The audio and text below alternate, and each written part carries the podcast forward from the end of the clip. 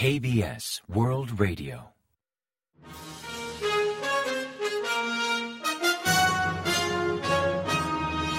Informativo de KBS World Radio. Bienvenido, amable oyente. Le saluda con el afecto de siempre su servidor, Carlos Alfonso. El calendario nos indica que es lunes 23 de enero y la actualidad informativa de hoy nos deja los siguientes titulares. Disminuye opinión negativa sobre gestión de Jun. Partidos se comprometen a mejorar bienestar ciudadano en 2023. Viceministro de Reunificación llama a Pyongyang a no provocar. Familiares de víctimas de Itaewon celebran juntos Año Nuevo Lunar.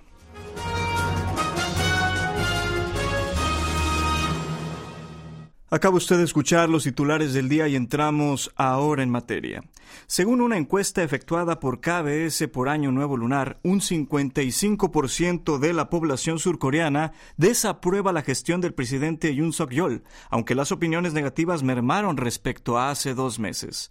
En el sondeo, el 54,7% de los consultados dio una evaluación desfavorable sobre la administración nacional a cargo de Yoon y el 36,3% apoyó al mandatario. Sin embargo, las respuestas positivas aumentaron mientras que las negativas disminuyeron respecto a la encuesta de noviembre. La zona en la que se recabó el mayor porcentaje de opiniones favorables al actual gobierno y sus políticas es de Gyeongsang del Norte. Lo que mejor evaluaron los encuestados son las tres reformas que el Ejecutivo promueve en estos momentos en los sectores laboral, educativo y en el sistema de pensiones, así como la línea dura que mantiene hacia Corea del Norte. En cambio, las principales razones de rechazo a la gestión de Yoon son las insuficientes políticas económicas y para el bienestar de ciudadanos y la falta de disposición para una comunicación más fluida tanto con la clase política como con el pueblo.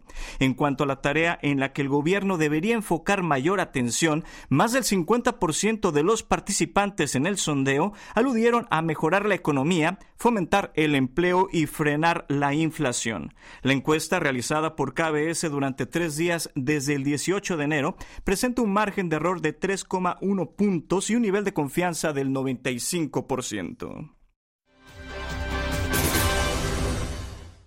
La clase política se ha comprometido al unísono a mejorar el bienestar ciudadano en 2023 con ocasión de la festividad de Año Nuevo Lunar. En este tenor, el oficialista Poder del Pueblo declaró el domingo 22, segundo día del puente, que apoyará en lo posible al ejecutivo de Yoon Suk-yeol para promover de manera prioritaria el bienestar de la población y la economía. Avanzó que, a tal efecto, acelerará en la Asamblea Nacional los debates sobre las reformas laboral, educativa y de pensiones. Por su parte, el mayoritario opositor de Minju también abogó por mejorar la vida de los ciudadanos y la situación económica nacional al afirmar su compromiso de defender la democracia, la seguridad, la política exterior y el día a día de la población que se tambalea, todo ello mediante una estricta vigilancia sobre el gobierno de Yoon. El viceministro de Reunificación Nacional Kim Ki-un ha llamado a Corea del Norte a abandonar provocaciones y aceptar la propuesta de diálogo de Corea del Sur. El funcionario hizo este llamamiento el domingo 22 en la ceremonia a los ancestros organizada por Año Nuevo Lunar en la aldea de la tregua Imjingak, en la zona fronteriza para aquellas familias que se vieron forzadas a dejar sus pueblos natales en el norte durante la guerra.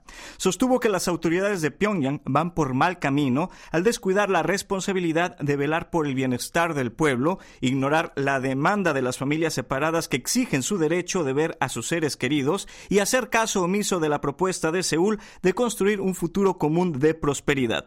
Así, exhortó al régimen norcoreano a cambiar de actitud, enfatizando que Corea del Sur desea reactivar el diálogo, incluyendo el relacionado con los reencuentros familiares. Los familiares de las víctimas de la tragedia de Itaewon celebraron juntos el Año Nuevo Lunar el domingo 22 en el altar instalado en la estación de Noksampyeong, cerca del lugar del siniestro. Conjuntamente pusieron la mesa para el servicio a los fallecidos y lo oficiaron en presencia de unas 80 personas, incluyendo amigos y parientes, quienes expresaron su tristeza de no poder compartir la festividad con sus seres queridos. Los familiares de las víctimas manifestaron que no olvidarán lo ocurrido y seguirán esforzándose por esclarecer en qué circunstancias aumentaron tanto las pérdidas humanas la noche del 29 de octubre de 2022, así como por reivindicar el honor de los difuntos. El servicio contó con la participación de las cuatro principales religiones de Corea, el budismo, el budismo won, el catolicismo y el protestantismo, y finalizó con una ofrenda de flores de parte de ciudadanos comunes. Xi Jinping respondió a la carta de condolencias enviada previamente por el dirigente norcoreano Kim Jong-un por la muerte del secretario general del Partido Comunista de China, Jiang Zemin. Al respecto, la Agencia Central de Noticias de Corea del Norte divulgó el domingo 22 que el presidente chino contestó y agradeció el 17 de enero al mensaje de Kim, especificando que este fue el primero en expresar por escrito su pésame por el fallecimiento de Jiang Zemin. Según reveló dicho medio, Xi destacó en su carta de respuesta el grandioso líder que fue Jiang Zemin, así como la contribución que hizo al profundizar la amistad entre Corea del Norte y China. Agregó que, siguiendo su legado, el actual gobierno de Beijing está dispuesto a esforzarse por afianzar aún más la relación entre ambas naciones en aras de promover con mayor ímpetu las tareas socialistas, la felicidad del pueblo y la paz regional. Asimismo, al régimen de Pyongyang y a Kim Jong-un en particular, el presidente chino deseó éxito en los proyectos impulsados para alcanzar los objetivos del socialismo norcoreano. Las compañías artísticas estatales de Corea del Norte ofrecieron el lunes 23 presentaciones por el Año Nuevo Lunar, aunque a ninguna de ellas asistió el líder de ese país, Kim Jong-un. Según informó la Agencia Central de Noticias de Corea del Norte, en el Gran Teatro del Este de Pyongyang, las compañías artísticas Mansude y Wangjae-san actuaron conjuntamente, interpretando famosos temas que cantan al Partido de los Trabajadores y versan sobre el progreso del socialismo norteamericano coreano. En esta ocasión llenaron las butacas mayormente trabajadores residentes en Pyongyang. En tanto, al escenario del Teatro Monambong subió la Orquesta Sinfónica Nacional de Corea del Norte, cuya función finalizó con una obra original sobre la lealtad a la patria. Sin embargo, a ninguna de estas presentaciones asistió Kim Jong-un, que en 2022 sí acudió a los espectáculos artísticos por Año Nuevo Lunar en compañía de su esposa Ri Chol-yu. Las autoridades de sanidad animal dieron a conocer el domingo 22 que detectaron peste porcina africana en una granja ubicada en Kimpo, provincia de Gyeonggi, no muy lejos de Seúl. El análisis de los cerdos criados ahí se realizó inmediatamente después de la muerte de nueve de esos animales. Se trata de la tercera infección en lo que va de este mes, después de las surgidas en un criadero de Pochon, también en Gyeonggi, y en otro ubicado en Chorwon, en la provincia de Gangwon, al noreste del país. A efecto de prevenir la propagación del virus, las autoridades responsables prohibieron en la zona de Quimpo los traslados de vehículos y personal de granjas porcinas al tiempo de iniciar fumigaciones y estudios epidemiológicos. Como medida de precaución, los cerdos en la granja donde se detectó la peste serán sacrificados, así como los de los criaderos afines.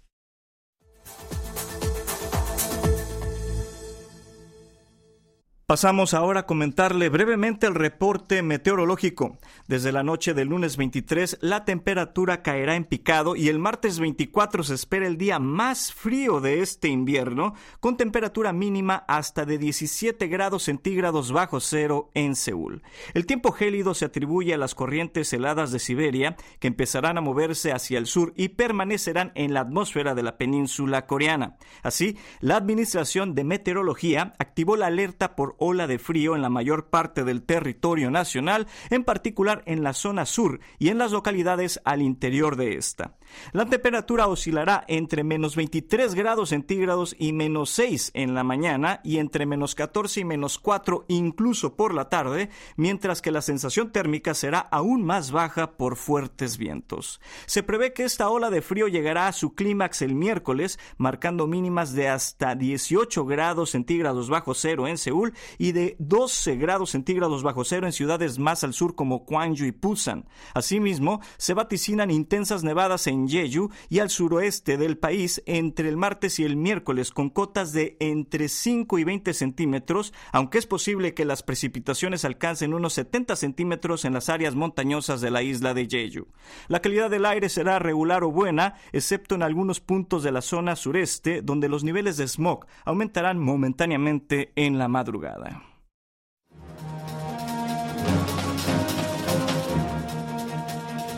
Y hasta aquí queda usted bien informado de lo más relevante acontecido este lunes 23 de enero.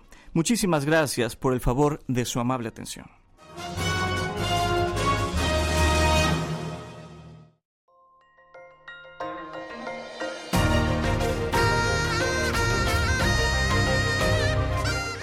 Acaban de escuchar el podcast de KBS World Radio. Hay muchos más contenidos en wall.kbs.co.kr barra Spanish.